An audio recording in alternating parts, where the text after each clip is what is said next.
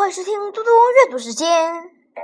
今天我要阅读的是成语故事“开门易道”。开门易道这则成语的意思是比喻引进坏人。这个成语来源于《三国志·吴书》：“始由开门而易道。”未可以为人也。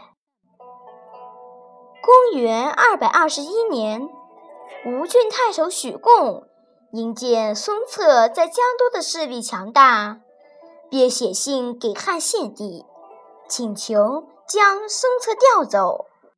不料信被截获，许贡被杀。许贡的三个门客决心为许贡报仇。他们利用孙策打猎的机会，用箭射伤了他。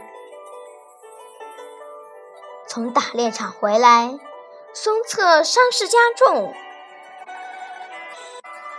临死之前，他把长史张昭和弟弟孙权找来，嘱托后事，将印绶授给孙权。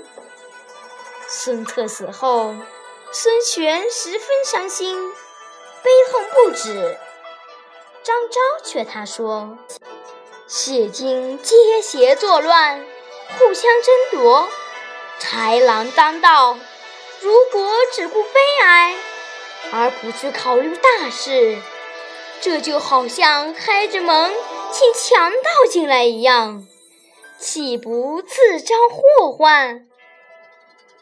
听了张昭的劝说，孙权止住悲伤。张昭请孙权换上衣服，扶他上马视察军队。